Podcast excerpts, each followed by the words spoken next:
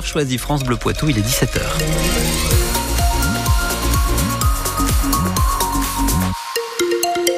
La météo, et ben on va commencer d'ailleurs euh, les infos avec ça dans quelques instants. Mais qu'est-ce que ça dit pour les prochaines heures? Encore quelques averses, des températures qui restent douces, le vent qui taquine encore un petit peu le Poitou pour les prochaines heures, et demain un ciel couvert, un temps qui reste sec et quelques timides éclaircies qui sont possibles, dit Météo France. On détaille tout ça juste après les infos de 17h.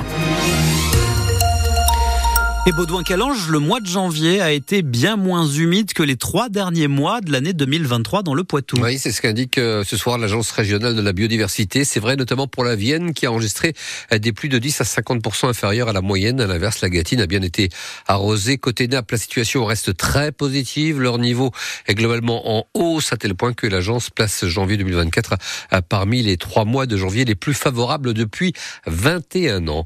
Moins d'un mois après sa naissance, le gouvernement de Gabriel Attal est déjà fragilisé par des divergences politiques exprimées par François Bayrou, le chef de file du Modem et l'allié historique d'Emmanuel Macron, a pris ses distances de manière inédite avec le président tout en refusant d'entrer dans le gouvernement d'Attal.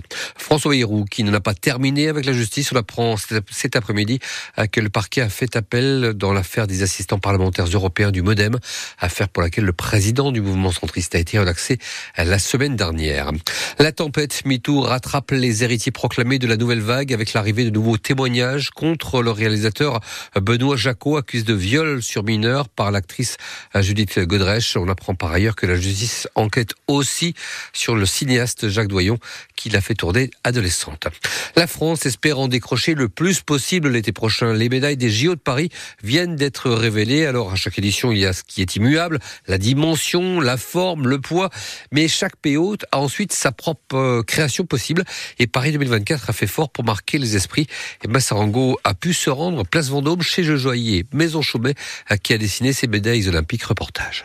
On savait le goût de Paris 2024 pour casser les codes. Que euh, nos médailles euh, se distinguent. La passion aussi pour les emblèmes. On doit mettre notre plus grand symbole. Mais il faut bien le reconnaître, Thierry Reboul, directeur de la marque, nous a tous laissé bouche bée. Les médailles vont être faites en or et en tour Eiffel, en argent et en tour Eiffel, en bronze et en Tour Eiffel. Plus précisément, du fer pudelé acheminé de Lorraine il y a plus d'un siècle par Gustave Eiffel. Il existait dans un hangar qui est tenu secret euh, dans la euh, banlieue parisienne des morceaux de Tour Eiffel d'origine. Au fur et à mesure des modernisations de la tour, euh, des morceaux de Tour Eiffel qui étaient ôtés et qui étaient stockés dans le plus grand secret dans ce hangar. 18 grammes de métal de couleur grise insérés au cœur de la médaille sous la forme d'un hexagone, évidemment. Et ce n'est pas tout. Sur l'envers, on retrouve les figures imposées, l'acropole, la déesse Niké, et puis Un petit détail sur lequel on a obtenu euh,